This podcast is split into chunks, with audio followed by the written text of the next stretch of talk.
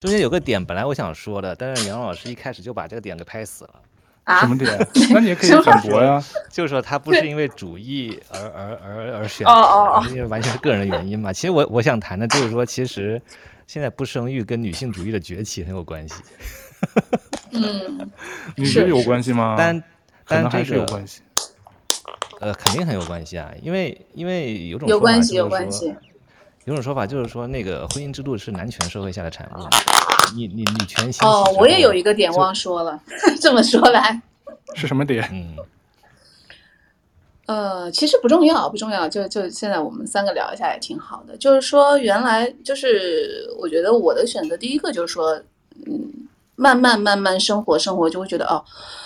就是我真能把自己弄好，已经很不容易了。就宙哥是知道的，我我我我每天是必须要，就是花很多很多时间，嗯、比如说，对我必须得有时间去散步，必须得有时间睡午觉，之类真的把自己搞好，我已经精疲力尽了。你可以带着玩散步啊，嗯啊，那个比上班带着玩睡午觉啊。你放心好了，所有人都会告诉你，带娃比上班累，所以。休完假之后上班对大家来说是个解脱，你明白那种感觉吗？对。而上班对我来说是很恐怖的，你懂吗？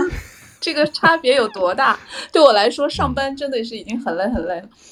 嗯、但还有一个原因，我觉得跟其实可能跟小马同学刚刚讲那个，就是我觉得有点类似，就是说，呃，我是赞同他的，就是他确实是跟这几年女性主义的这个有关系，就是因为很多小姑娘十几岁、二十出头。她就认识到了很多东西，而我不是，我是随着生活，我觉得哦，我真的弄不了。但他们不是，他们从一开始可能就是把不生育作为一个叫什么默认选项。嗯嗯嗯。然后我想说的就是说，呃，对我来说，第二个原因就是说，你随着慢慢长大，中间过程当中，你我也会受到一些那个那个那个影响。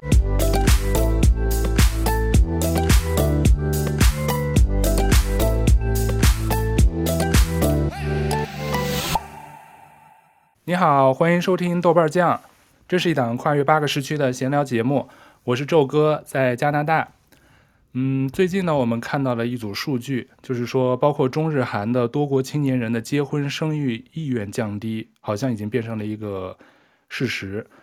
嗯，八月中旬，中国人口与发展研究中心的一份最新报告指出，初步测算，二零二二年中国的总和生育率已经从二零二零年的一点三零大幅降至到一点零九。如果这个数据准确的话呢，就意味着中国的生育率已经低于日本的一点二六，是在目前世界上人口过亿的国家中属于最低的生育水平。嗯，中国出现这个极低的生育水平呢，未来的生育水平回升的空间也是有限。而非常有趣的是，这个新闻迅速登上新浪微博的这个热搜后不久，很快就被撤下。嗯，仿佛预示着一些什么难言之隐，或者大家不愿意进一步被公众关注的这么一个现象。所以本期播客呢，我们想以这个数据和新闻作为由头，开展一期非正式的这个圆桌讨论，来聊聊我们每个人都会思考或者讨论，也很难回避的一个人生话题，就是你会考虑结婚生育吗？为什么？然后今天呢，这一期我又请到了我的两个老朋友加入，一位是已过而立之年，目前有两个宝贝女儿的男性已婚代表小马同学，还有一位就是专栏作家豆瓣酱的常驻嘉宾未婚未育的杨老师，然后还有我本人，我们将从两性和不同婚姻生育状态的这角度展开聊聊我们各自的观点，我们怎么来看待这个现在。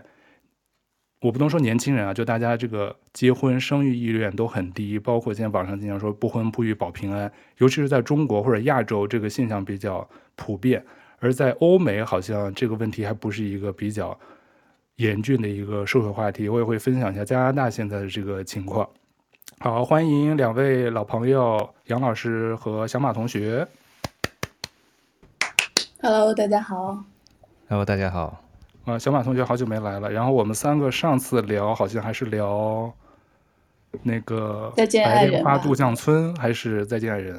白莲花都有，对，没有，没有，对，都有单独聊吧？啊，对，是单独提了一下。已婚直男。那期的对，对，那期的结论，杨老师的结论是男人不行，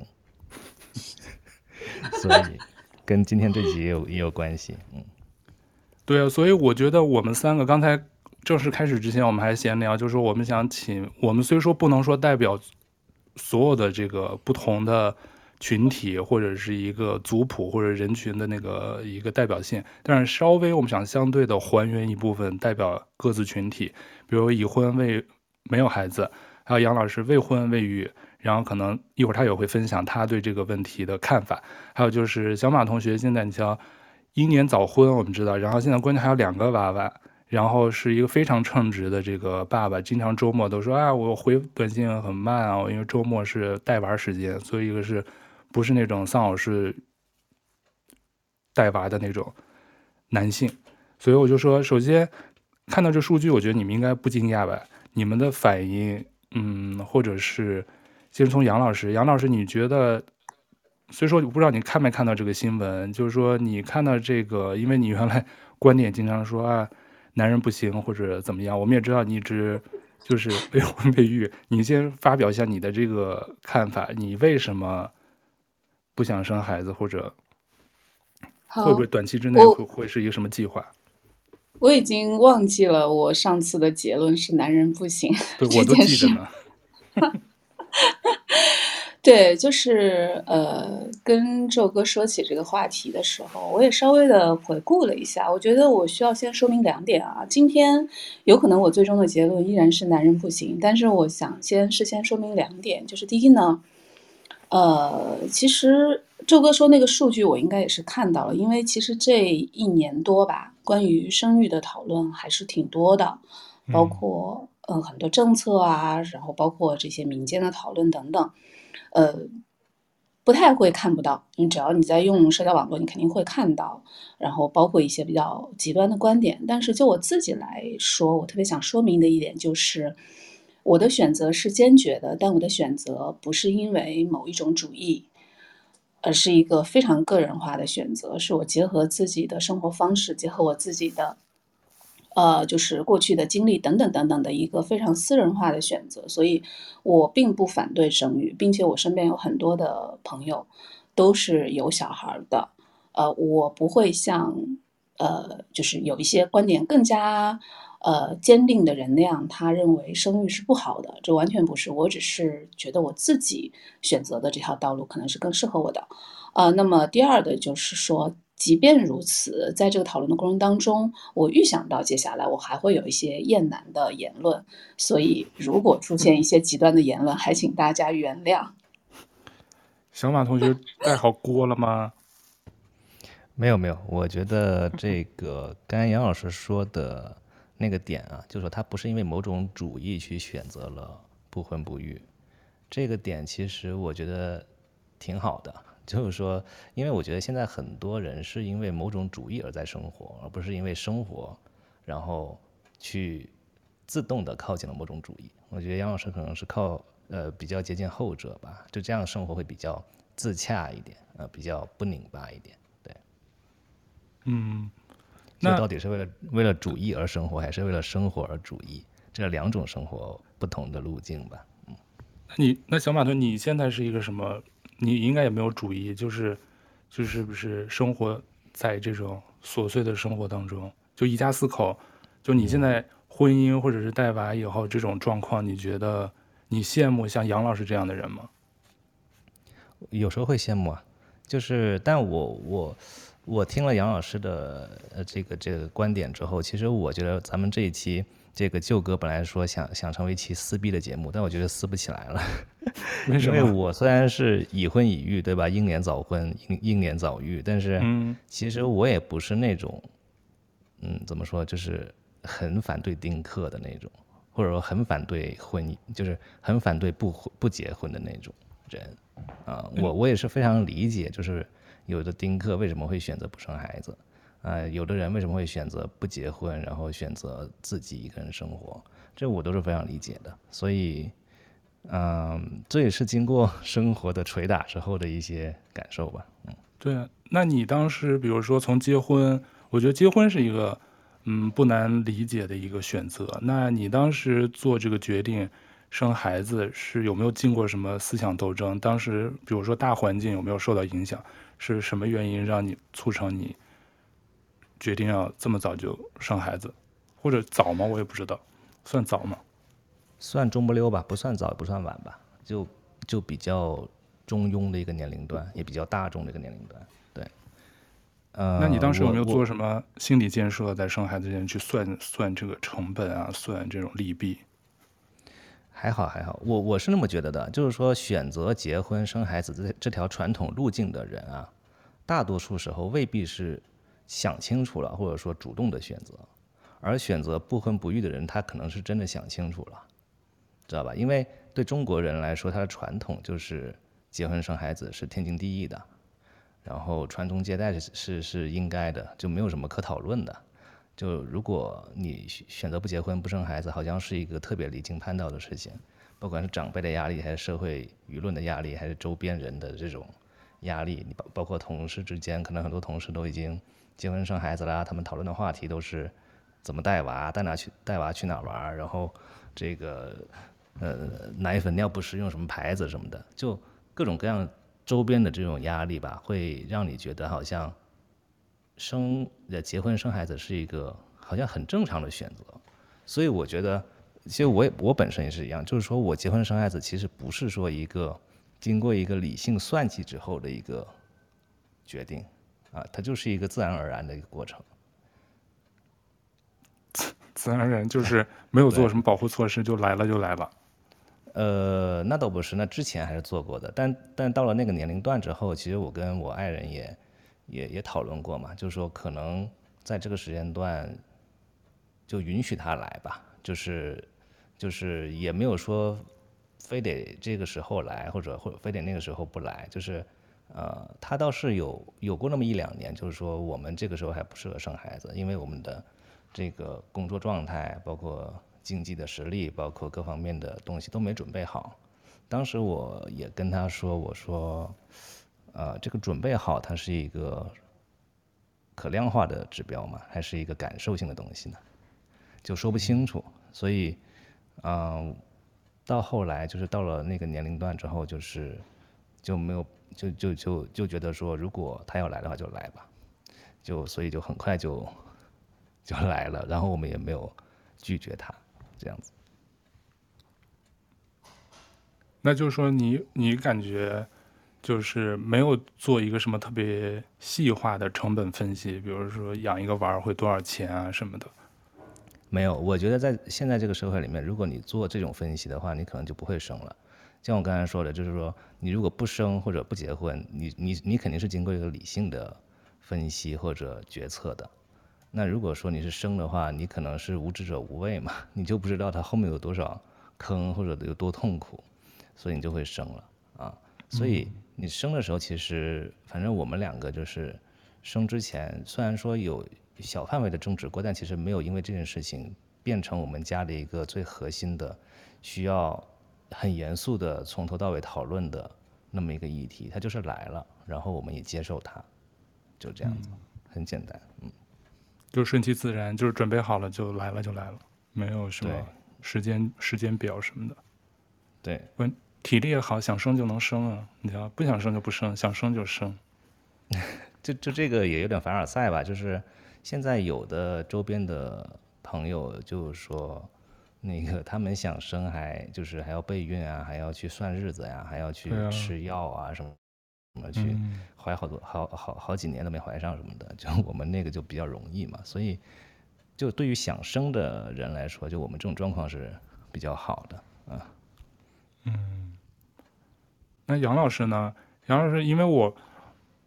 我知道很大的一部分代表性，比如说中国人不愿意现在不愿意生孩子或者不愿意结婚，好多人就是归结说社会发展本身，比如说降低了这种生育意愿，嗯、是吧？还有就是观念、经济方面的原因。但从我跟你对你的了解，我觉得经济肯定不是你的主要的考量因素，你不是因为经济方面的原因不愿意生或者不愿意结婚，所以我不知道你是有没有一个什么。你刚才也聊到，就是说你是根据个人的意愿情况，但是对男性的一个观点是一方面，但你具体就是心理上怎么一个这么一个建设过程，最终决定还是暂时这是你的最佳道路。呃，对，就是我觉得首先啊，因为这一两年对于生育率的讨论非常多。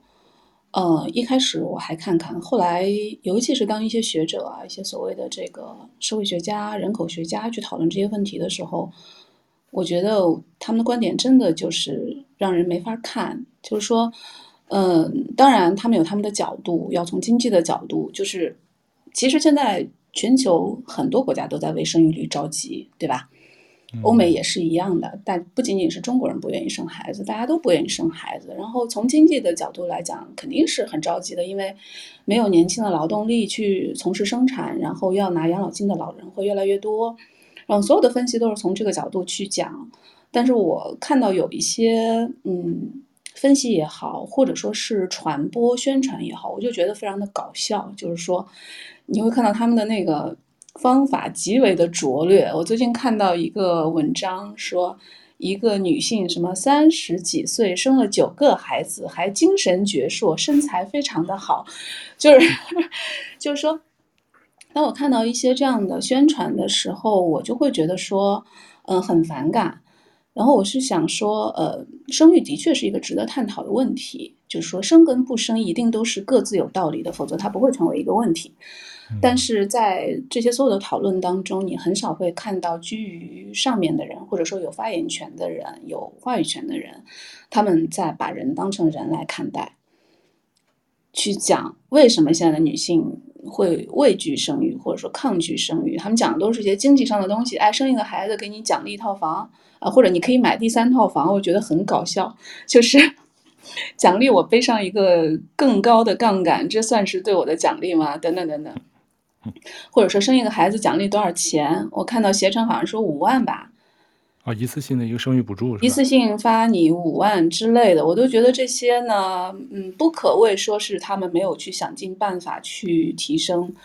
社会的生育率，但是我想说的是，就太小儿科，太可笑了。因为呃，生育这件事情本身，我现在姑且不划分男性和女性，生育这件事情本身对于一个家庭，对于一个。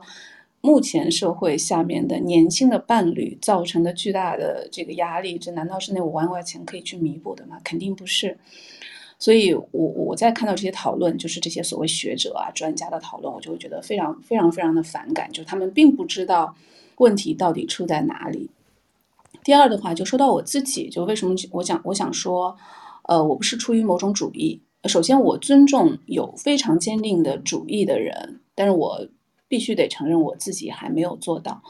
呃，然后我身边其实大多数的朋友是有有小孩的，并且我完全不厌，就是厌孩子。我觉得现在有另外一种风潮很奇怪，就是对于小孩子的厌恶，就包括最近有很多关于公共场合小孩比较吵啊，什么高铁上小孩比较吵应该怎么样，我能够感受到一。对人群当中那种巨大的怨气在互相的冲撞，就是没有孩子人会说你的小孩关我什么事情，然后有孩子人会说你有了孩子你也是这样，没有 没小孩人再说我不会生的，就是我觉得这种东西其实是一个一个大家心理深层问题的反应，最终集中在了孩子的身上。我完全没有厌孩，因为我朋我觉得我还挺会带小孩的，我朋友朋友的孩子都很喜欢跟我玩，只是说呃我自己最终嗯选择说啊，我可能更适合目前的这种生活方式，就是第一，我想就是跟我个人的情况相关，就是我之前的节目里我也反复说，就我是一个非常需要大量的时间和精力来自我关照的人。我没有办法想象，在我的生命当中出现另外一个需要我去关照的生命，我会做的有多么的糟糕。就我现在觉得我自己所有的精力拿来关照我自己，都还稍微的有一点点不够。嗯，动不动就会，比如说失眠睡不着觉，我稍微压力一大就就身体不舒服，就怎么怎么样，等等等等。我我的确是觉得我没有办法去想象我生活当中出现一个非常。弱的生命需要二十四小时去照看的生命，我应该怎么去做？我觉得我做不到。第二就是说，对我自己来说，我可能还是觉得，呃，我生活中已经有足够多的事情要花我的时间了。我并不讨厌孩子，我也不反对生孩子。如果这个时候我身边有朋友说啊，我我怀孕了，我要生小孩，我一定是恭喜他。我只是觉得我的生命当中、生活当中没有空间腾出来，无论是从时间上、金钱上、精力上去，就是照看另外一个生命，一直到他长大。所以这个是我最终的一个选择。所以我不是说一开始就哎什么二十多岁我就想得很清楚啦，掰着指头算好，嗯，我不生，或者说怎么怎么样。就是其实我呃。因为女性还有一个很特殊的原因，就是女性还是有那个倒计时的时间表一直挂在你的头上。虽然后来科学证明，所谓三十五岁其实是很多年前，大概上百年前，就是医学非常不发达的时候的一个所谓的这个倒计时。其实这个倒计时没有那么严格，但是 anyway 就还是有一个时间表挂在女性的头上。男的可能到七八十岁还能生，但是女性真的就是没有办法，所以。呃，在我自己很迷茫不定、徘徊不定，我觉得拿不准这个主意的时候，我自己去就做过一个所谓的保险的措施，就是呃，我当时去呃做了冻卵，但是几年之后，我现在就觉得，嗯，我应该是用不到它了。那个就是说是也是在变化的，是吧？当时你只是一种就类似于 Plan B，是不是？做这个决定，对，我当时是觉得我没有想好，我没有想好，但是因为你有一个生理上的时钟在倒计时，嗯，那我觉得就有点像是买保险一样，就我们买保险的时候肯定是期待着说，这个就就如果说万一出了事情，呃，我可以有一些补偿，但不出事情也是很好的。我当时大概是这么一个心理，就说如果有一天我突然之间那个。改主意了，想法改变了，可能还有一些补救的措施，嗯、对。但是我当时就处在一个，呃，就是徘徊的状态吧。嗯，那现在等于就彻彻底做好决定，那个就用不上了，以后应该也没有回头路可以走。我基本对我觉得我基本想好了，除非今年发生什么天翻地覆的人生的大冲撞，让我改变了想法，我我就不确定。我只能说是，除非是到了真正。生理上已经完全不可能生的那一天，否则我只能说我还是一个不确定的状态。只是现在我觉得我挺坚定的。嗯，是因为什么事情让杨老师坚定了呢？呃，我觉得可能还是跟这代人的生活方式有关吧。就是第一个就是这种生活在一线城市的这种卷，我实在是觉得我没有，因为我身边很多同事朋友，呃，孩子就虽然。我们在一起可能不会说百分之百的时间都要聊聊小孩，就像两个妈妈在一起聊小孩，但毕竟你会看到他们的生活的状态。呃，我是觉得我无力承担吧，就是从各个方面都无力承担。嗯，那小马同学，就是它是一个累积的过程。啊是啊，你觉得杨老师的担忧？你觉得在你实际养娃的过程中，你觉得是，就是说卷或者什么，肯定是个现在大的一个一个。趋势跟环境，但你具体在带两个孩子的时候，你有感觉到这种这种沉重的负担的感觉吗？给杨老师，就杨老师可能是一种感觉吧，但你具体在实际操作当中是啥样的？跟我们说会有吧？就是我觉得这个带娃的辛苦，其实是你你不用自己带娃都能感受得到的，因为你通过周边的人的那个。生娃之前后的这种改变，就能很轻易的感受到了，嗯，就那种所谓的以前很有事业心的、很有梦想的、很有空闲时间去，呃，留给自己时间去有一些这个户外活动，或者说一些做自己喜欢事情的那么一些人，在结婚生孩子之后，他的改变就是非常非常明显。啊，除非是上有育儿啊，那另说。但如果说你是一个相对合格的父亲母亲的话，嗯，基本上你是不可能维持之前的生活状况的，这个是板上钉钉的事情，而且是非常非常明显的事情。而且尤其是 你会跟之前的那一些可能玩的很好的朋友，但他们一直没有生孩子，但是因为你有了孩子，然后你就会渐渐的跟他们不聚在一起了，你就会渐渐的去寻找那些有孩子的家庭去，嗯。度周末，度过周末，啊，这个是一个呃很很明显的事情，嗯，但我我顺着刚刚杨老师说的那个情况啊，我觉得杨老师还挺有代表性的，就是说，我觉得现在这个啊不结婚或者说丁克这个这个这个这个这个这这个潮流吧，可以说是，我觉得应该是属于是一个现在这个时代里面的一个大趋势。我觉得它可能很难去改变了。因为因为因为它其实是跟这整个的时代的变化是有关系的，就是是就是，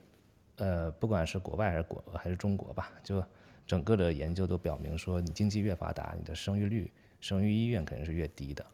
啊，这个是这个是一个大的一个相关性啊，就是说，因为我觉得以前的时代是一个，它是一个传统秩序嘛，就是你的呃三纲五常，然后你的这个这个这个。不，那个不孝有三，无后为大等等这种东西是统治了那么多年的。然后你当开，你当你的这个经济发展，然后开放思想思想思想开放了之后，你的这个对自我的关注肯定是会会会越来越多，然后你对自我的投入也会越来越多，你对自我的需求也会越来越多。在这种情况下，生孩子这个事情本身就是一种，至少在十。几年之内吧，就是一种纯付出的行为，你是得不到什么东西的。那这种事情就是一个，对，就是一个纯付出，你是不可能从孩子身上得到什么实际的回报的。我说的实际回报指的是，比如说经济，或者说一些这个啊物质上的回报吧。啊，从这个角度来说，就是说，其实我觉得这个跟时代的变化有关，就是说你你在经济发展，然后改革开放。这个个人个性解放之后，你带来的必然是这种对个人自身的需求的上升，然后对自自己需求的这种这种满足是放在第一位。那那小马，那说到你个人，比如说你刚聊的都是一些大观点，但具体到你这个家庭，我挺好奇，比如说你刚才也说，比如说带了孩子，自己的生活基本上就牺牲掉了，没有自己的社交圈或者没有自己的爱好。嗯那像你那么早，比较算偏早结婚的，你觉得在你跟你老婆身上是不是比较大的影响？比如说现在你日常的一周，除了上班，你们双职工，上班以后周末是不是基本上就没有自己的闲暇时间，什么都是围着孩子转了？就有片刻的休息吗？那种感觉？很少吧，就是周末，因为平时早出晚归的，基本上陪孩子时间就很少了，所以到周末一旦有时间，就会第一个想到就是给孩子，就给自己的时间也很少。给自己的时间基本上是，比如说平时工作日下班之后，嗯，吃个饭看个电影，也就也就如此了。然后到周末的话，肯定是会优先考虑带孩子去公园呀、啊、游乐场啊，或者一些什么活动啊、遛娃的那种聚会啊什么之类的。那你们就是二人世界也都不多了，还是说会留出一些时间，也有两个人世界，不用说全都是围着孩子转的世界？我个人来说，目前来说还是能保持一定的二人世界的时间吧。那那那这个也取决于就是我家里的比较给力的支持，因为老人能帮带孩子嘛。然后我们家也请了一个阿姨，所以在也不用我们每天都赶着下班回家带孩子什么的，对。所以有时候我们会给自己一个放松的时间段，稍微逃离一下，稍微带着一些愧疚心去去进行一些，对，真的带着愧疚心。嗯，就是，但是我我一直自己好奇，就是好多人原来就说说，比如说杨老师又可以回答，比如说。他们会说啊，不生孩子。有的人一方面，现在的人会说，我要追求我自己独立个体的幸福，我要先满足我个人的这个生活的需求，或者是快乐指数也好。但同时又说，像我们这些不愿意生或者还没有生孩子的，觉得有各种理由不去生，说是那这种人说是就会扣上，比如说自私啊，你没有这种这种爱。我不知道怎么说啊，就是会会有两派，但是像像小马你这种已经生了孩子，你会觉得，因为我觉得是不是会亚洲的这种家庭的带娃的方式跟西方欧美又不太一样？欧美真是我很少看到，比如说偶尔会让老人带，但大部分时间他干什么都会带着孩子，或者是晚上出去他也不会叫父母来，或者要给，或者他会金钱上的关系啊，比如说请。父母来看，他会按照请保姆，就是那种 babysitting 的那一天，会给他钱。当然也有是免费的，就就就帮你带。还有一种就是来旅游，也没有老人，老人他自己要出去玩，他就自己背着孩子出去旅游。如果你真想出去旅游，那你只有带着孩子。经常在外头旅游会看到这样，我觉得会不会就是跟这种东南亚的这种传统家庭的这种方式，跟西方 欧美本来偏独立、偏自私的这种方式，说说狠点，就说比较自私，就父母是父母，他带够你了，他不会再带你下一代。当然不排除这不是一个普遍，但是是一个大大的方式，而且。我之前看经济学人好像也也聊过这个方式，他说，但是现在在亚洲好像也有一些这种传统家庭生活的瓦解，比如说年轻人也更松散，或者不以男性为主的家庭结构，就是独身啊，像杨老这种自己过得悠哉悠哉的，其实幸福指数会更高。然后这种可能在比如中国、日本、韩国都会有，而且说这种可能也有社会经济人口变化，这就比较大的话题，但就放到我们个人。嗯，我不知道像杨老师，你觉得你做好这准备，但是你还周围也有很多结过婚的人，但是你是能跟他们很好的这种融入吗？因为很多就结了婚的，就像小马似的，他就跟结婚有孩的是一个圈子，单身的是单身圈子，或者是大龄单身又是一个圈子，就是说这种融合度，或者是你自己，因为像我们到这年龄，可能结婚生子的为主，那像我们这种就是变较异类少数。那这种不管是自洽或者这种是，是、嗯、是怎么平衡的？呃，好，我来说一下我的情况哈，就是就像开始说的，呃，我不是因为主义而选择这种生活方式。那我觉得我可能就会跟这样的人走到一起，无论他是有孩子没孩子，结没结婚，就是说说白了，就是我们都我身边的朋友。有孩子的其实居多，但是可能大家相对来说都不是那么的极端，一定也有一些人，就是为什么网络上有时候会吵得很凶，就是说，呃，没结婚的，没结婚的女性，就豆瓣上没结婚女性会把结婚女性叫婚驴，结了婚的女性见到没结婚的就会说你没人要，就是我觉得这种人是不会出现在我的圈子里，我自己也不是这样的人，所以无论大家是什么样的一个情况。我们是基于对彼此的认可、个性、兴趣走到一起的，所以我不觉得说我跟我身边的朋友有这样的呃问题。嗯，就是当然会有特殊的情况，比如说孩子很小的时候，他是没有办法随时出来的。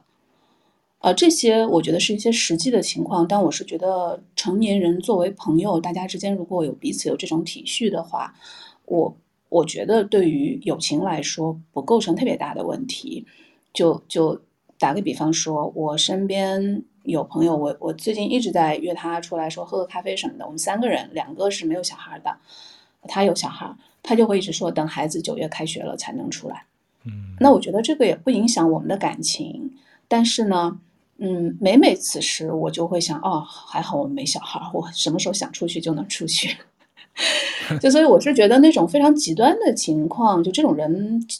可能就像，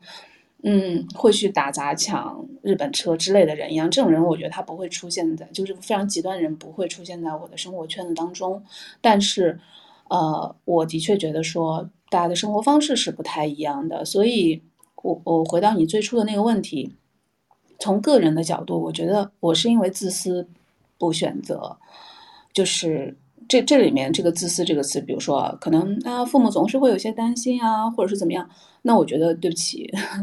我这一辈子的生活是我自己的，我肯定只能在遵从我自己内心的基础上，我做到孝顺父母，但是我没有办法做到像你们要求我那样生活。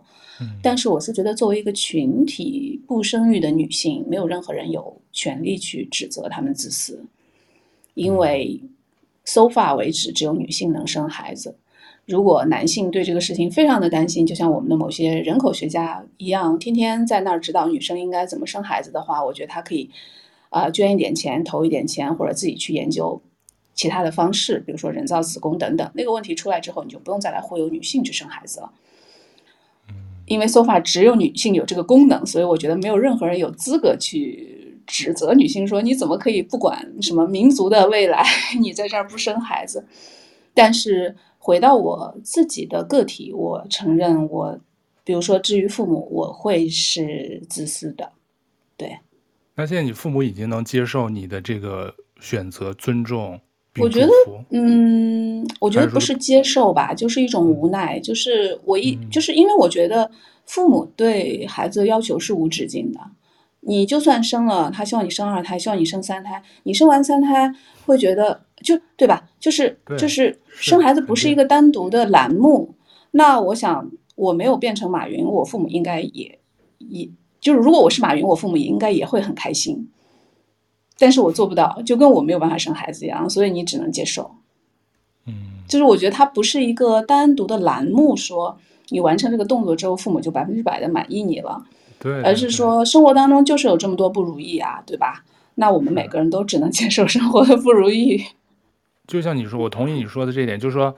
父母的需求真是无止境。你先相亲、结婚，结婚就生孩子，生完孩子上学，上完学什么，他他永远就有下一步等着呢。他就不会说像你说的到这就 OK，我就特别满意、完美了，不可能。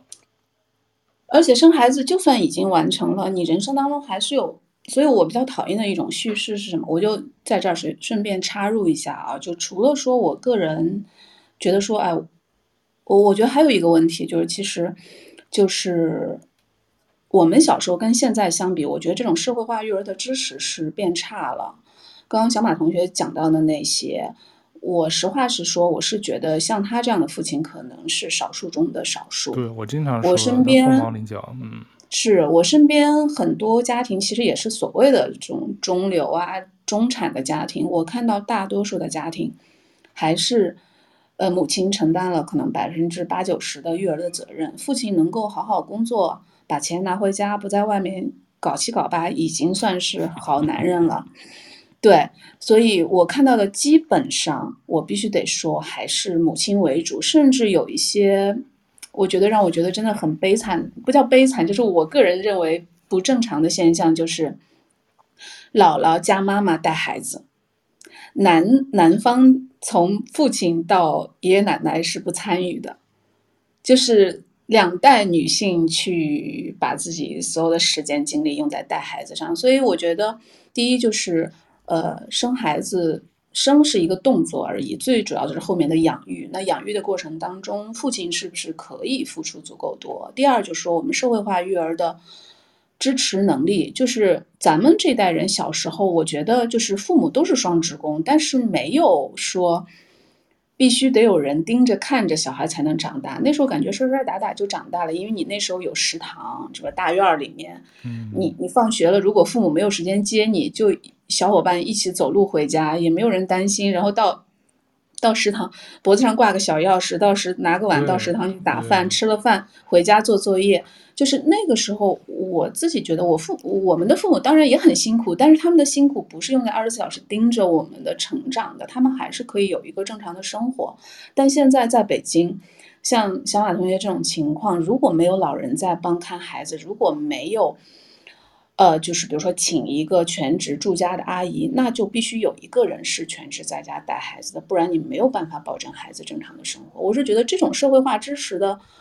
东西，反而在这些年坍塌掉了之后，就全靠自己。然后有人告诉你说，你最好生三个。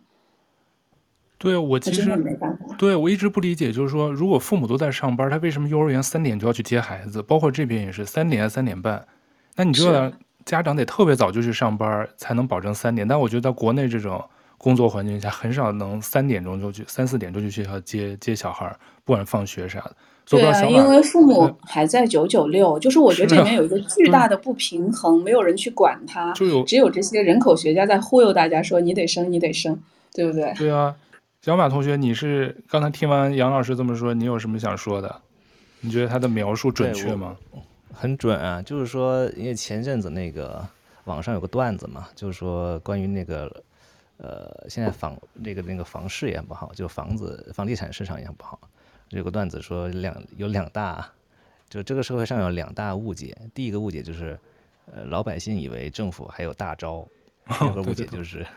政府以为老百姓还有钱。对，那套在套在这个生育上是一样的，就是，呃。老百姓以为政府还那个那个推出什么三胎政策，可能会有什么大招，说哎有什么很强的补贴，或者说有什么真的很好的支持什么的，那实际上没有。那反过来说，政府以为老百姓还想生，还还还还开放三胎政策，我觉得这个真的是太搞笑了。就是你你开放二胎就，就这其实已经把那个想生二胎那一波人已经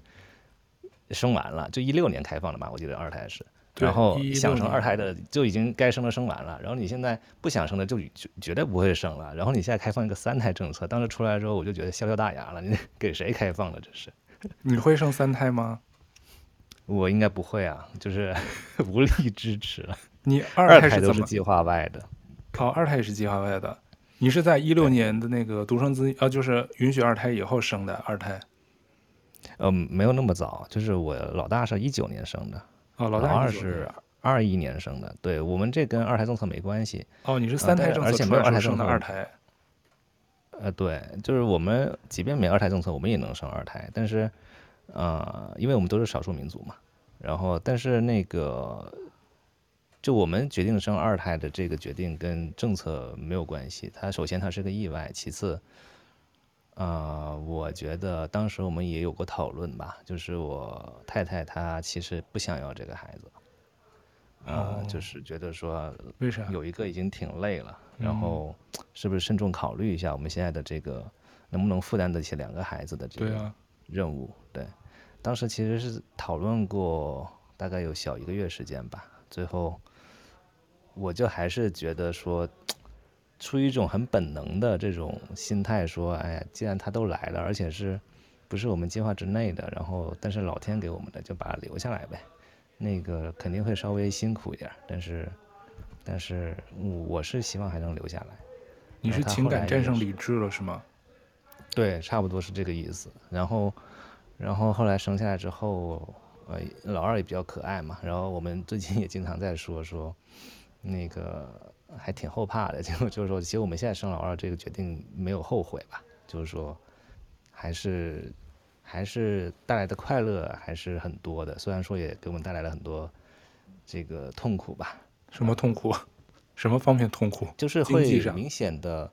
对，我觉得老就是你生二胎的时候给你带来的生活的压力，可能跟一胎你出生之后给你带来的生活压力，它不是一个简单的叠加，它是一个指数级的上升。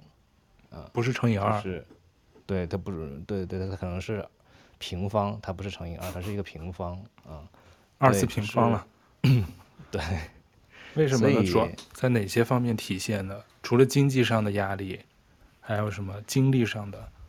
你首先老二出生之后，你就不只是多一双筷子的事情了，你要考虑到你要不要请阿姨，要不要多一个老人来带，然后怎么轮班，嗯、然后你的房子要不要租大一点？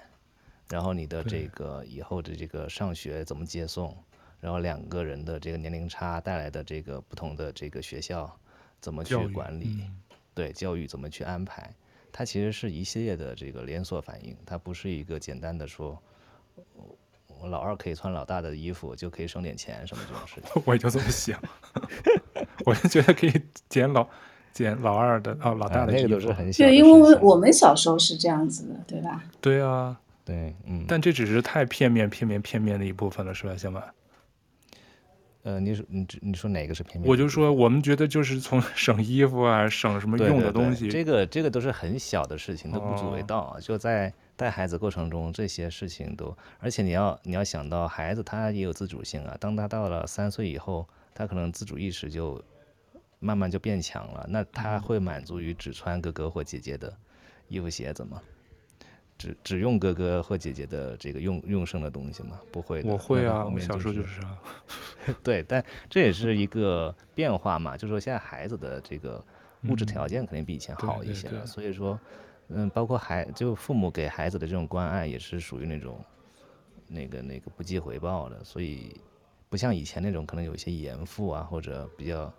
比较比较客观上来说，这个也支撑不了太富裕。物质生活的家庭，他可能也给不了孩子那么多，就是属于那种穷养的孩子，他可能比较会不不在乎这件事儿。但现在整体来说，物质条件好之后，可能会孩子就会在这种环境中成长大，他就会对自己的这种需求，对这个叫物权吧，就是对控对对物品的控制权都会越来越越来越越越来越强，所以这也是一个问题吧，嗯。那那小马，我挺好奇，比如现在你生二胎，你的这个养育成本，因为你是生活在北京嘛，都算是大一线城市。那像你们有二胎，首先它政策上有没有什么补贴啊？给你们一些补助什么的？就大概的开销会有多大呀？我挺好奇的。补贴的话，一胎跟二胎好像差不多吧，就是公司或者单位会有一些生育的所谓生育津贴，但每个公司会不一样。然后二胎好像我印象中并没有什么更多的这种补贴，因为当时已经开放很多年二胎了，啊，然后呃这个养育成本我是没有计算过的，就是我我们家庭现在还没有到那种需要精确计算，比如三五年之内哪些部分要开开销多少，然后做一个很很详细的规划，但我觉得。这个这个事儿可能是确实是要做的，因为因为很多我们的朋友孩子比较大的那些朋友都说，其实现在幼儿园阶段他只是只是刚开始呢，等到了上小学以后，你的教育的支出，包括你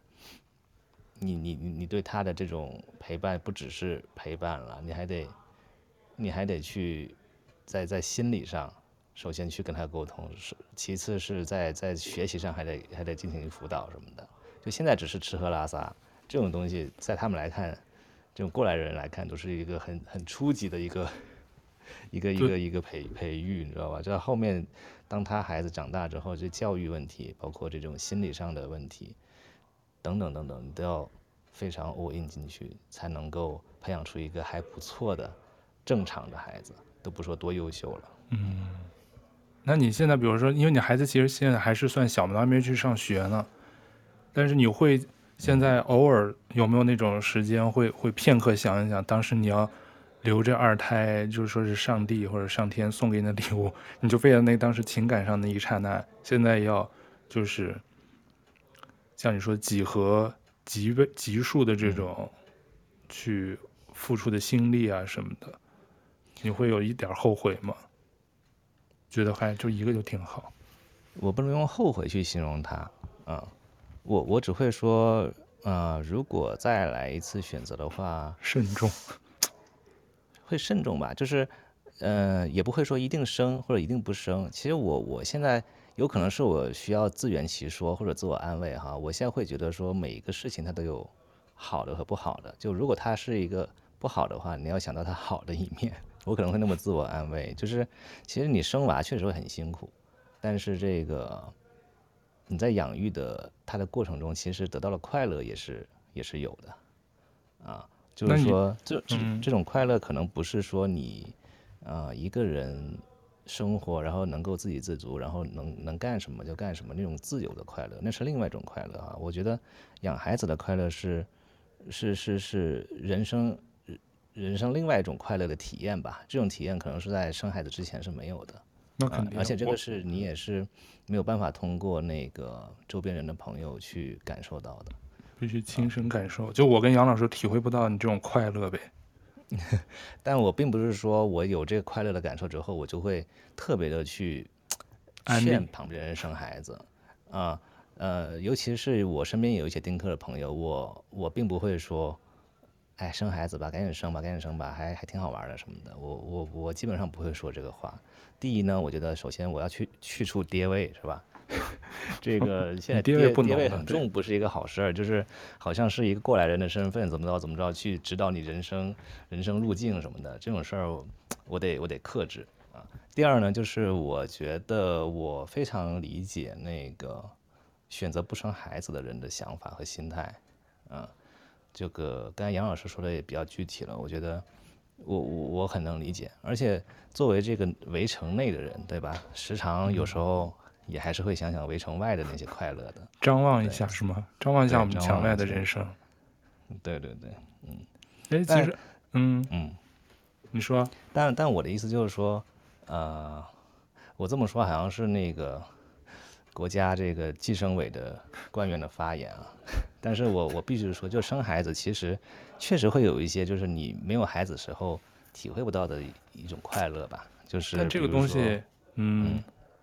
我不知道，因为我我我我觉得很多人都会这么说，你们体会不到我们有孩子的快乐。但就像那个没孩子说，你也体，你们可能曾经体会过我没孩子的快乐。但这个东西，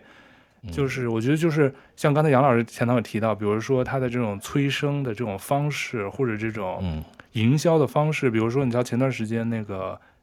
中国七夕八月二十二号，我看网上就有那个西安，就是杨老师他们老家那片儿，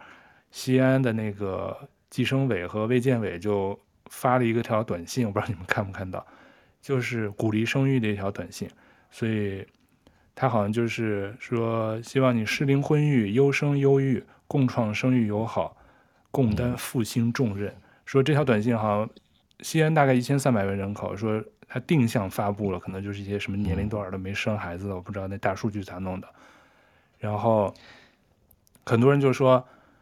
因为我个人觉得，就是说反感的事情，就是你越说他好吧，有的人就越反感，就越觉得他坏。就刚刚杨老师一部分观点，还有就有时候就适得其反。因为我觉得，比如说你鼓励生育，首先把真的，因为有一部分还是愿意生的，你先把那帮人找出来，然后相应的，刚才我们提到，比如说那种支持配套政策，你得上来，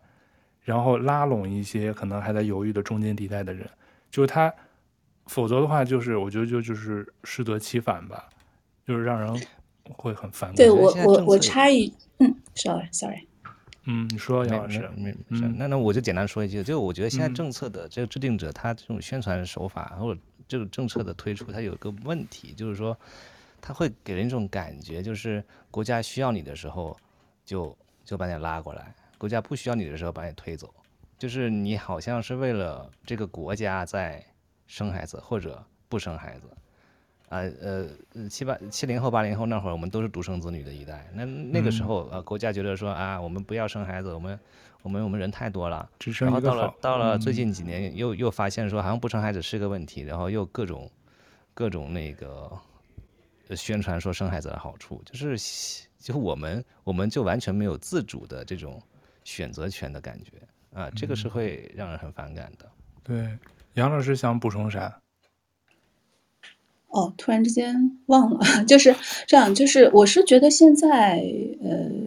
怎么说，整个社会的氛围很奇怪，嗯、就是大家的之间，我不知道是因为某种原因还是怎么样，就是或者说这几年大家的压力呀、啊，各种各样的变化都太大了。我是觉得，呃，它会变成很多就是群众斗群众嘛，就我们刚刚讲到的，为什么一些催生的动作让人觉得很不舒服？呃，为什么？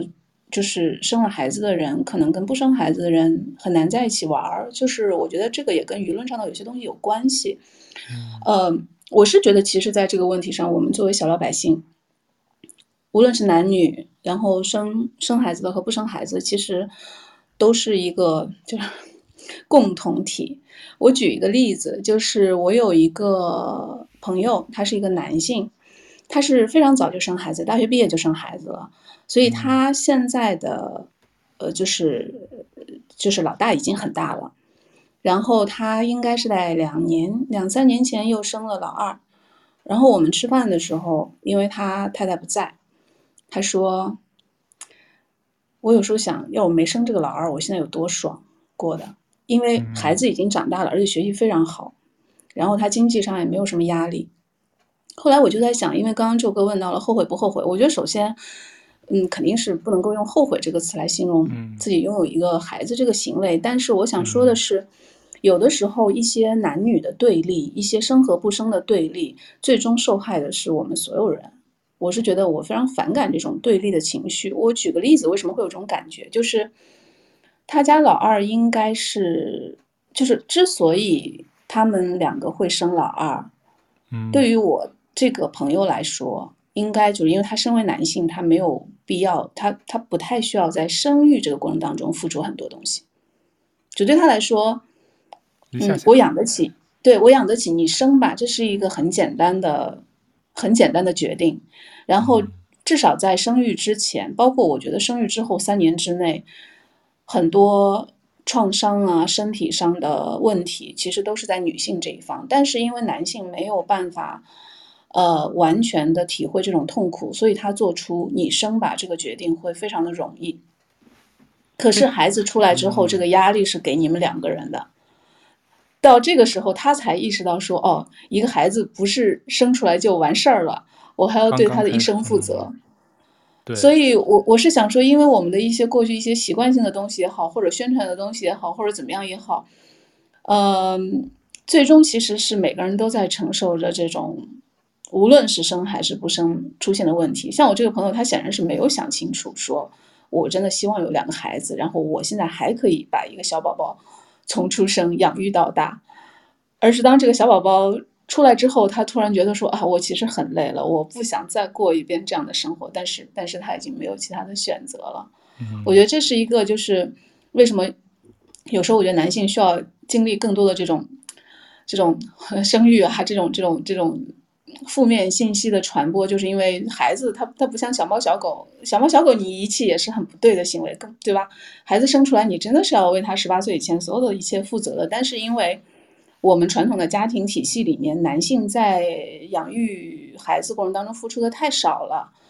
所以他就是很轻易的做出一个决定。最终让这个家庭可能你你你不一定是一个真正的你们想想得很清楚之后的选择，然后还有一个就是还回到不生这个这个事情，我过去的老板，因为大家知道公司里面其实老板是不喜欢员工生孩子的，因为你生好孩子之后，你至少可能有你你会有相当长的时间是不能够正常工作的，然后你生好孩子之后哺乳期之内，对吧？就是也也也不能够全心的投入像一个。啊，就没有小孩的人一样这样去投入。但是我当时的老板就是我这一点，我每每想起我都觉得他很厉害。就是他会说，每当每当有女员工生孩子，他会很开心，因为他说在生物这个世界里面，呃，就是动物只有在有非常安非常大的安全感的时候，才会决定孕育后代。那他觉得说，你愿意在这个公司生孩子，说明你在这个公司就是过得非常的好。这对我来说是一个夸奖。我想说，为什么大家现在不愿意生，就是因为大家没有这个安全感。对，没错，对吧？哎，我觉得这点说的很好哎，我觉得这个你那个老板说的很好。这个老板太好了，因为所以每次有员工生孩子，他很开心，他就觉得说啊，那说明你在这儿非常非常好，你才会愿意留在我这里生孩子啊。对啊，他的角度很好，很 很正向。但刚才你说那点，我就说明那个对啊，这也说明那个老板那个公司，他可能也比较的发展会比较的好，他也。大家确实都还生了挺多小孩的，在公司。哦，那就欣欣向荣的感觉还不错。可能公司的这个从风水上应该也是个好事。但是你刚才，但你刚才说你那个高中同学，我就想到小马。你知道小马同学刚才就提到他是二胎，他其实就说啊，这是上天给的礼物，那我们就把他生了吧。他可能，但是从你爱人角度，我不知道最后你怎么说服他，他可能也接受，或者你们俩很恩爱，他他也愿意生，但他可能。确实，从女性，我们从男生角度是完全就是我们能感同，但不能深受。就是，所以说那些好像我记得那个很多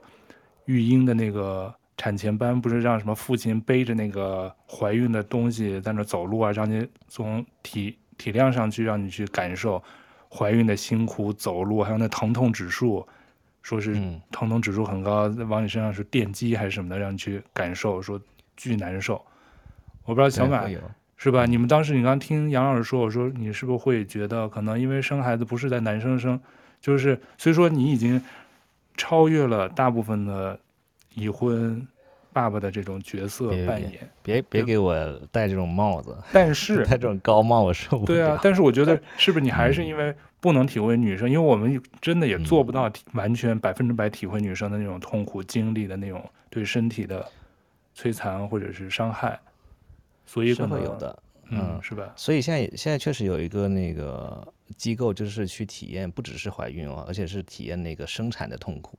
就是会有一些机构，就是我看过一个纪录片啊，就是现场拍的，回头我可以发给你们。那个系列就是叫《生育记事》，他拍了三集片子，分别探讨的是丁克的几个家庭，嗯、然后还有一个是去国外冻卵的一个女生。还有一集是什么我忘了，哦、就是专门讲生育问题的，哎，拍的挺挺好的。那里面的观点都很有代表性。是中国中国拍的吗？对中国拍的。哦。然后，然后里面就有一个情节，就是说那个主持人去体验那个那个那个生孩子的痛苦，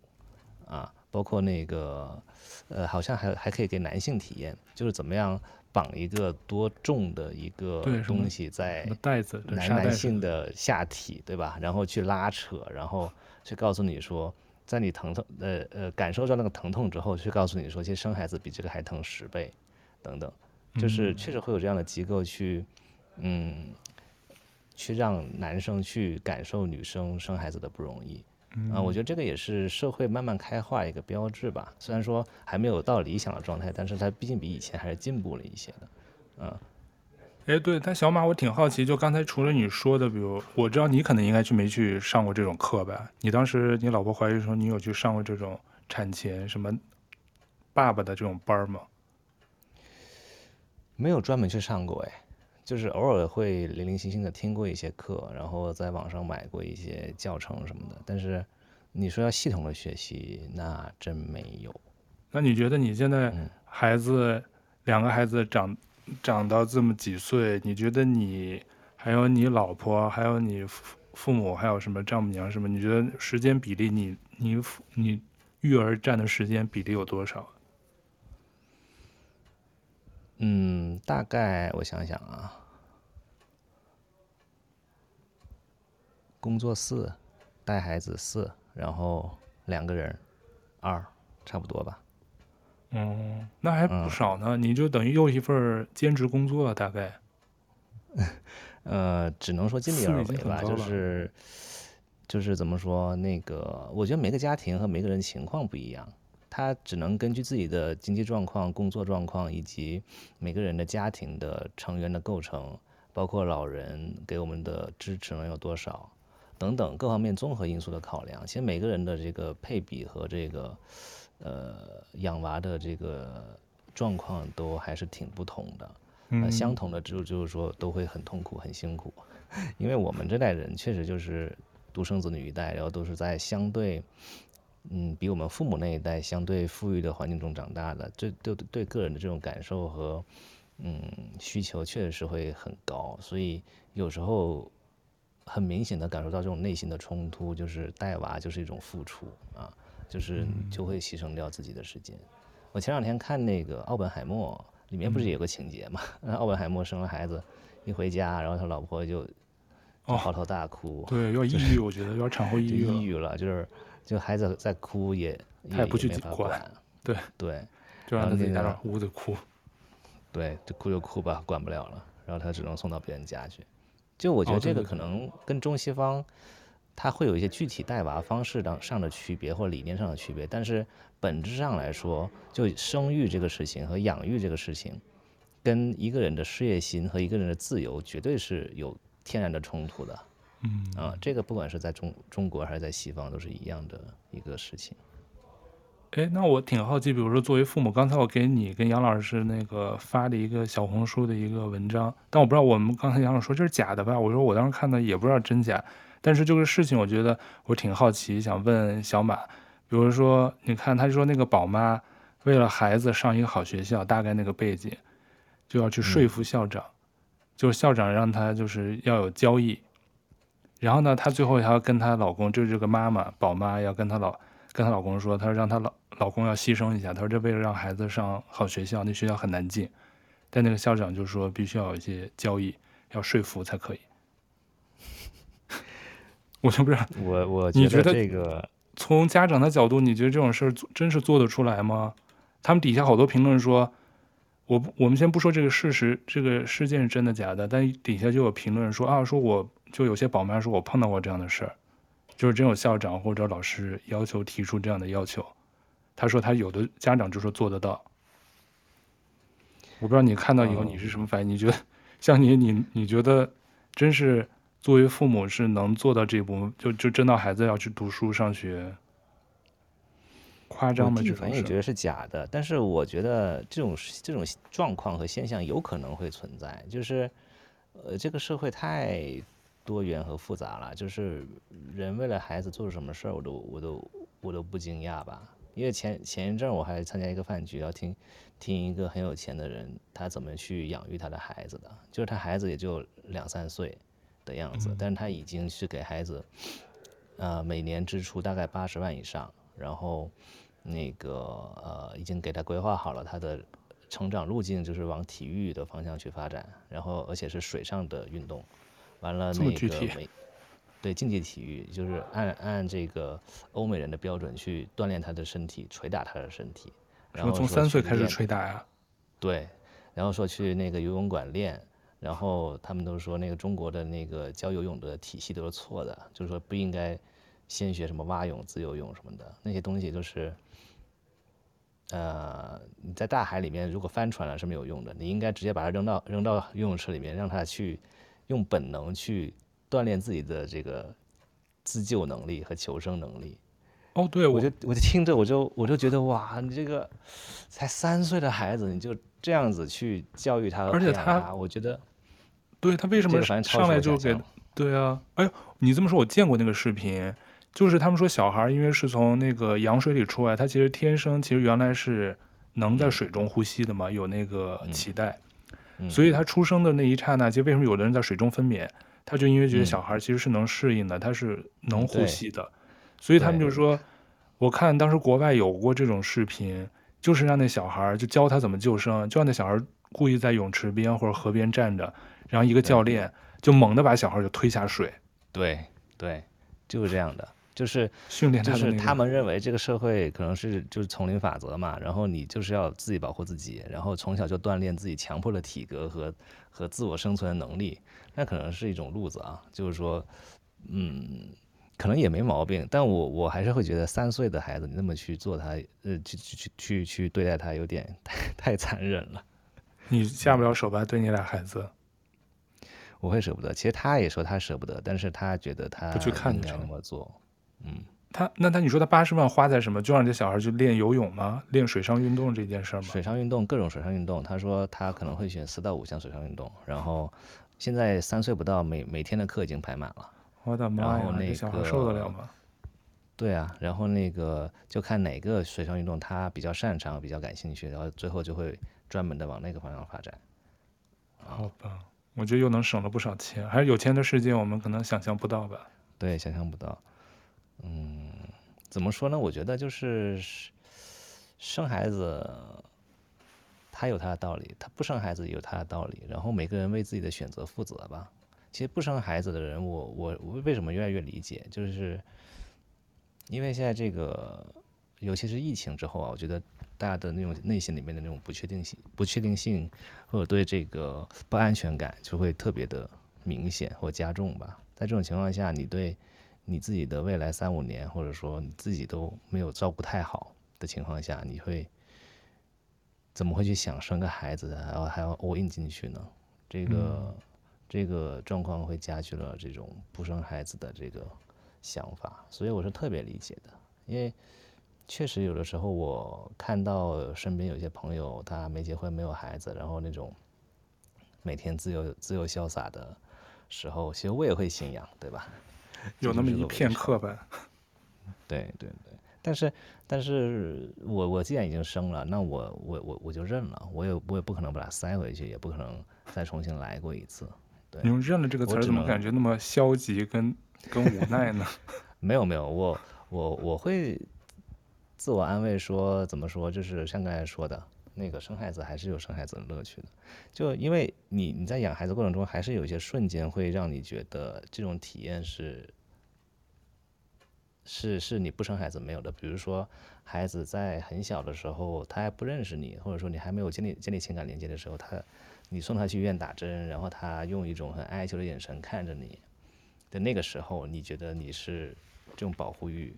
然后那种。嗯跟他的这种链接就开始建立起来了。就比如说他还没有开始说话的时候，啊、呃，你就去跟他对话嘛，就跟他聊天嘛。其实你知道他什么话都不会说。但有一次我就说，哎，那个东东，你爱不爱爸爸呀？然后他其实根根本就不会说话呀，他也肯定不知道我说的是什么，但他就很本能的或者说了一句爱。然后那个时候我会觉得特别特别幸福。你就哭了是吗？哭倒不至于，但是反正让我印象很深刻吧。然后包括可能，比如说孩子到三四岁以后，稍微会说话了以后，会自我表达了以后，他有时候你从他嘴里面听到了一些话，我觉得挺神奇的，就像小诗人似的。就他说的话是很很有诗意的，你知道吧？这种这种话你是在成人的这个对话里面是听不到的。哎，我觉得这个也是乐趣之一。哦，对，比如说是，嗯，比如说上次有有有一次闲聊，就跟孩子闲聊说，哎呀，那个东东夏夏就是我两个女儿的名字，嗯，啊，你们要不要再来一个弟弟或妹妹呀？那个他们就说不用了吧，那个妈妈会疼的。然后，然后那个他妈妈就说你怎么知道会疼啊？然后老大就说那个我听老师说的，嗯。那他妈妈就说：“那我生你的时候其实没有很疼哦。”然后老大就说：“可能那个时候我拿着地图出来的吧。”就是这种语言，你会觉得说很好玩。哦、就他他拿着地图，就是他找到了出口，所以很快的就出来了，他没有迷路，哦、就那种意思。就是你会觉得，哎呀，有时候他莫名其妙蹦出来这些话，你就是成人的思维是是没有的。对对对，还比较纯真，就那种天真无邪才。儿童的那种诗意的语言，对，包括有时候你带他去公园玩，他会跑，他会走路啊，跑步以后，你有时候看他自己就不管你了，就往前跑了。那个时候，你这种好像你养了一个跟你有血肉关系的人，他独立了，然后他往往远处走了，然后你这种又有点欣慰，又有又有点有点伤心的这种感受，你知道吧？就是。你可能就所有的刚才我描述这些这些场景和心情吧，嗯、是我在生孩子之前是是是体会不到的，啊，我不能说，嗯、我我不会用这种这些理由和和和事情去说服身边那些丁克去生孩子啊，这只是我个人个人的感受。我同时非常理解，就是不生孩子的人的想法是什么，啊。听完以后，杨老师有被打动吗？就还好吧。呃，不会这么轻易被打动，因为 因为否则的话，我走不到今天的。对，我特别赞同小马同学讲的，就是每个人就首先没有对的选择，对。第二就是每个人要为自己的选择负责。就是我觉得去年其实有一句话，有段时间大家拿来讽刺，但我觉得非常有道理，就是我们每个人就是自己的第一责任人。就是我比较讨我比较讨厌的一种，就是说你选了之后又在那儿。就是呃，很巨婴，你明白我想说的吗？就是这个道路是我选择的，但是我就不会去说，哎呀，晚上我一怎么就没有没有小朋友在我身边，我好孤单寂寞。我觉得这种人他就是没有真的想好。所以刚刚小马同学讲那些，我我非常的能够欣赏。作为朋友在是。因为我很多朋友都是有小孩的，我还有时候还会帮他们带一下孩子，小孩都很喜欢我。但我觉得，如果一个人那么容易，不管是生或者不生，那么容易被别人打动的话，他走不到今天的。就像小马同学，如果那么容易被我所描述的自由所打动的话，他怎么去面对他的，对吧？每天的这种冬冬夏夏，嗯，对。所以我是觉得每个人做好自己的选择，就是然后。真的是想清楚，当然我特别赞同刚刚讲的，比如说要让一些还没有生孩子或者男性去体会一下那个怀孕的那个痛苦。我我觉得这种教育真的是越多越好，因为真的是有很多人在无知的情况下做了选择。呃，我记得之前我在小红书看到一个一个在美国读高中的女孩子发的，我觉得那个特别好，就是说他们有一门课就是养孩子的课，会给他们每个人发一个那个机器人。机器人的小宝宝，你要带回家，然后他这个过程当中不能出问题，出问题你这个课就挂掉了。这个机器人就会半夜每个小时哭一次，你要起来去做一些动作才能停止他哭，它是模仿一个人类婴儿。嗯，然后，然后你你你是真的要爬起来，你要去做一些操作，它才能停下来。你如果一直不爬起来，你这个课就完蛋了。或者你什么那个有个女孩子说。这个第二二十四要带二十四小时，二十四小时之后，她说挂着两个大眼袋，然后带抱着这个小宝宝，因为她好像喂她吃药的时候不小心把她摔在地上，她课就完蛋了。我真的是觉得，可能这种东西如果有可能会变成一种教育的话，就是至少让大家知道我生育之后会面对着什么。那我即便有这些问题，我还是很愿意去创造一个生命。那我觉得至少对于将来孩子的成长也是。好的，就为什么我们东亚的家庭里面有那么多孩子，对吧？就是对家庭有那么多的怨言，可能真的是因为，就是这代会好很多。我觉得我们上一代的话，你真的父母没有这个选择。可能我们父母这一代当中有很多人是不适合生孩子的，就像我，可是他没有选择，他一定要有一个孩子，那这个孩子就很惨。所以无论如何，我觉得我觉得有选择还是还是一个好事吧。因为我身边就有朋友说，他说他小时候听得我都很惊讶，说他小时候爸妈工作很忙，他爸妈就是工作狂，对他父母来讲，可能真的是事业要高于家庭。他从小就自己很小就开始自己管自己。然后说他晚上，他父母对他很，并不是说虐待啊，然后只是说真的不操心。我觉得我我是如果是妈妈，我可能就是这种父母。他说他晚上睡觉，好像是他那个口呼吸还是什么，他妈就拿一个创可贴把他嘴贴住。为什么？就是因为口呼吸对那个对那个发育不好，对，就是他可能会嘴凸什么的。哦、现在有一些工具。哦对对对但但他妈就粗暴的拿那个创可贴把他嘴贴住，就是真的是有一些人，对，我觉得是有人不适合养育孩子的，但是当年他们没有这个选择，所以他们小孩其实也很辛苦吧。嗯，对，我觉得其实归根到底就是我们刚才说的，就是每个人都有自己的生育选择权，你生还是不生，结婚也有自己的权利，想结就结，不想结就不结，所以就是。有一些机构或者什么不要扮媒人的角色，其实他那种就是干预过度，有时候就适得其反。我觉得就是应该是的，是吧？应该大家自己，因为我估计政府肯定是着急，他想避免人口危机，因为这是一个大题。但是放到个人身上，那就是一个很大很大的一个决定，就是一个一辈子的决定。我觉得结婚还好，说句不好听的还可以离，但你一旦有孩子，那就是覆水难收的一件事儿。对，我觉得就是。要对孩子负责，这件真的是，我觉得我们每个人回想自己成长过程当中，肯定多多少少还是有一些遗憾的。呃，那我觉得就是身为父母，真的是要给孩子，真的要把孩子平平安安养大，真的太难了。我是觉得很不容易，所以，所以我还是重复一下，就是我特别害怕现在那种对抗，就是。你你你生的人跟不生的人感觉是两个阵营，我我是很希望别人生孩子的，因为只有孩子多的话，未来才有人给我交养老金，所以，我完全不会说，对，对我我很怕那种对抗，就是，就尤其是现在什么餐厅里，有时候小孩子他就没有办法控制自己，发一点点声音其实也没有什么，但是因为现在，我觉得整个社会的戾气很重。呃，就没有造成一个环境，除了我们刚刚讲的一些政策上啊，什么补贴啊，你要给大家足够的安全感。我觉得就是可能整个社会的压力呀，这些东西其实也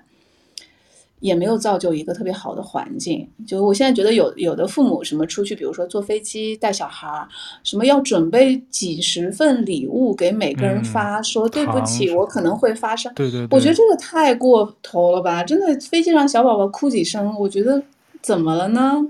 但我觉得国外也有啊，他就是，当然那些都个别，我是没碰到过。过头了，就有点卷了。对，我就刚想说，我也觉得有点卷，嗯、因为我当时飞机上也是看到过人家，但我飞机上碰到小孩吵吵闹闹，从来没有见到家长会说或者给邻座人送个糖啊什么的。对，我觉得父母可能至少对，对父母，你至少表现出你在管控他。我我是觉得正常人就会原谅，然后我我看了那个之后，我就对我看了那个什么小红书上晒的什么做了七十份精美的礼品，每个礼品里面有糖、有耳塞，还有一封信。哇，那是有点太卷了。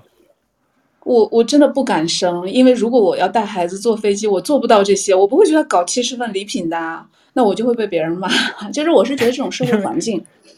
对孩子也对不太友好。对，因为那家长准备孩子的东西已经精疲力尽，已经焦头烂额，还要再去额外准备那个，我估计都快疯、快崩溃了吧？那卡片上估计都有他妈妈的泪水，可能。对，所以我觉得不生孩子的人，我觉得我们也可以尽可能的去营造一个好一点的社会环境。对呀、啊，刚才杨老师担心的，怕不再生，没人养出养老金。反正我看前段时间八月份的这个。中国人口学会副会副副会长，什么南开大学经济学院教授，他的数据说是再过五十年，但我们可能看不到了，哎，没准儿凑合。说到二零七三年，中国的老年抚养比例达到一百零二，就是说一百个劳动力要对应一百零二个老人，就一百个劳动力要养一百零二个老人。就不是一一对一的，而且、嗯、对，而且现在这个刚才我们不是说了吗？结婚人数全球范围内现在都不光是我们说东亚呀、亚洲、欧美，总体来说就全球的结婚人数比例都是下降。韩国肯定是现在是连续三年是世界最低水平。二零二一年，美国也只是一千人中只有六个人结婚，而韩国是一千人中只有三点八个人结婚。对，我突然想到个段子，昨天刚出来的嘛，就是说那个日本，啊、日本不是把那个核废水，嗯，呃，排泄到叫核污水，好像有核污水是吧？嗯，对。OK OK，不太严谨啊，核污水排到海洋里面，嗯、然后就采访嘛，说那个。采访日本人，哦、我这样说，你害不害怕？香港采访不害怕，我们又没有下一代，我们又不生孩子。对对对，香港香港市民，对我看到那个采访了，是日本市民吧，还是香港市民？他们说是香港的，好像说，啊、那是吗？反正对对对，好像说香港。嗯，对我今对我今天也看到看到那那那句话，还挺逗的。对，所以我是觉得说，就是。我们是最后一代，就去年的这句话真的是振聋发聩的一句话。嗯、但所以反过来也证明说，生育真的不是说服女性或者说说服年轻的夫妻就可以做到的。为什么去年会有那句话，并且大家那么去热传这句话？因为我觉得它代表我们的心声，对吧？就是我们在一个巨大的不确定面前，在一个任何人半夜能敲开你的门把你带走的时候。这句话获得了大家巨大的共鸣。就这个事儿，不是说，呃，就是七夕那个短信，你给情侣发个消息说，请你优生优育，大家就会去生孩子的。它的确是一个，我觉得我我个人对这个问题比较悲观。就我对所谓宏观上生育率这个问题比较悲观。但是，看我身边，我是觉得，呃，大家可能该生孩子的还是在生，该卷的在卷，还是我觉得。我看到这些，我会觉得比较安心。嗯，对，嗯，但是会怎么样？那真的管不了。对，就管好我们都是自己的第一责任人嘛，就是那句俗话。对，就是这个时代它的变化，它就是会让这个事情是不可避免的，就是生就他有选择权了嘛，选择权之后，选择不生的人肯定会比以前多了。那你从换个角度来说，这可这可也是时代的进步啊。你说明至少有选择权了，是，是不是？对，不会就是父母那一代，你必须得结婚，必须得生孩子，然后甚至是生三个，呃，而且必须还有儿子才行。对，不生儿子，你必须得三个姐姐，你也得再生第四个，直到生到孩子。叫招娣啊，起名都要叫个招娣啊，招啥的。对对对，然后那个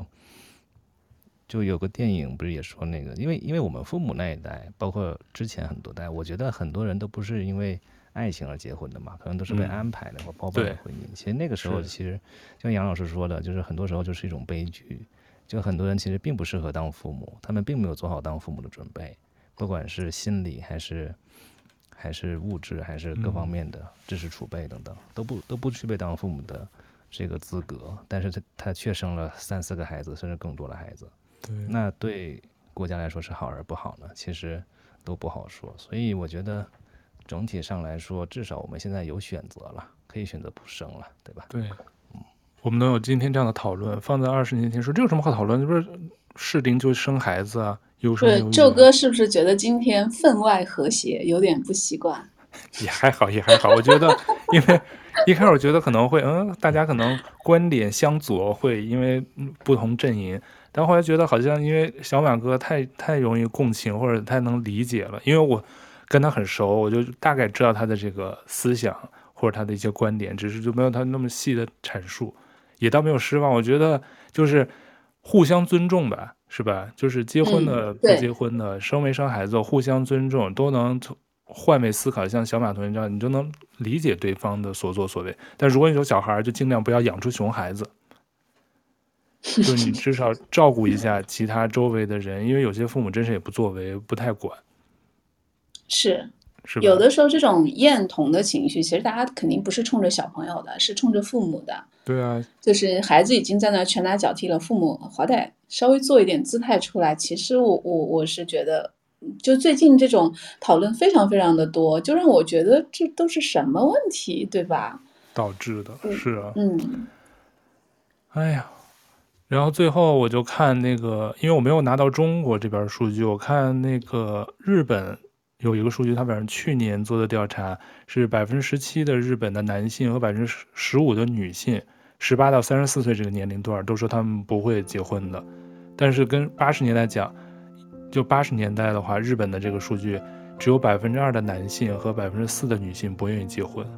现在已经就翻了好几倍，所以就刚才有点像小马同学说的，就是我们现在可能大家的独立意识啊，整个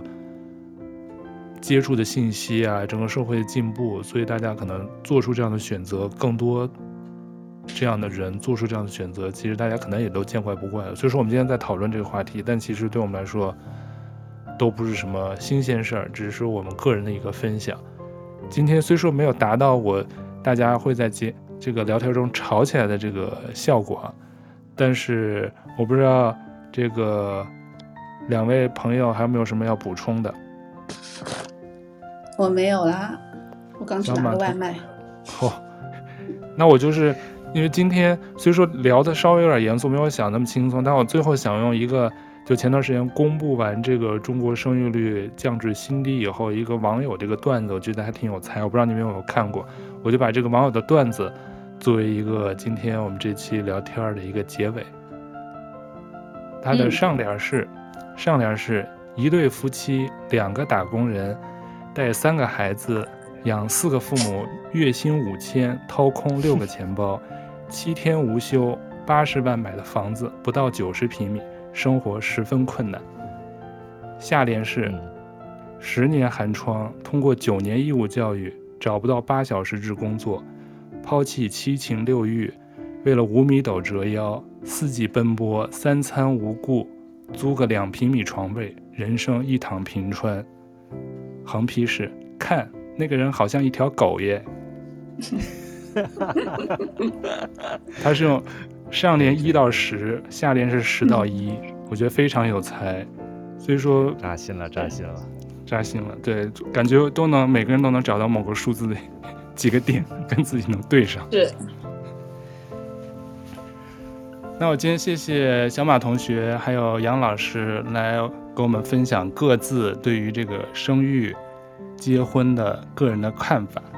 嗯，就是都是一家之言了，可能也许你能找到一些共鸣。呃，如果有什么听完有什么想说的，也可以在评论区跟我们互动。那再次感谢你收听我们这期节目。我们下期再见喽，拜拜，拜拜，拜拜。